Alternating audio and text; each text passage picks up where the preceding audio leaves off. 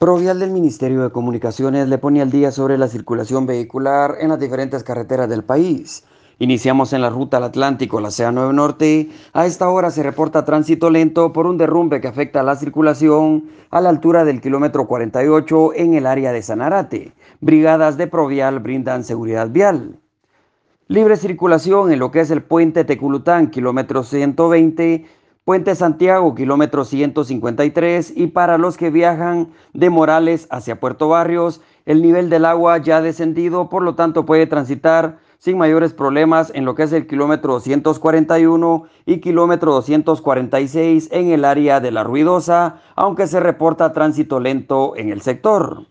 Para los que viajan sobre la ruta CA13 que va de Izabal hacia el departamento de Petén, a esta hora sin problemas para transitar lo que es el kilómetro 262 en la aldea Buenos Aires.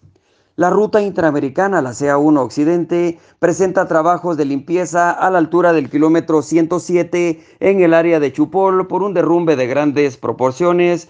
Por favor, extremar sus medidas de precaución. Los que viajan sobre la ruta nacional 14 que desciende del área de Chimaltenango hacia Escuintla, incluyendo la CA2 Occidente que va de Escuintla hacia Cocales y Coatepeque, a esta hora no reportan novedades para transitar. La CA2 Oriente que comunica a Escuintla con Tacisco y Chiquimulía, tome en cuenta que a la altura del kilómetro 90 continúan trabajos, por lo tanto el tránsito es lento.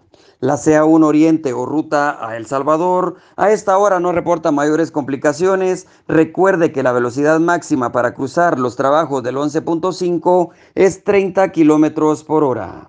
Para más información se puede comunicar al 1520 de Provial. Provial para proteger y servir.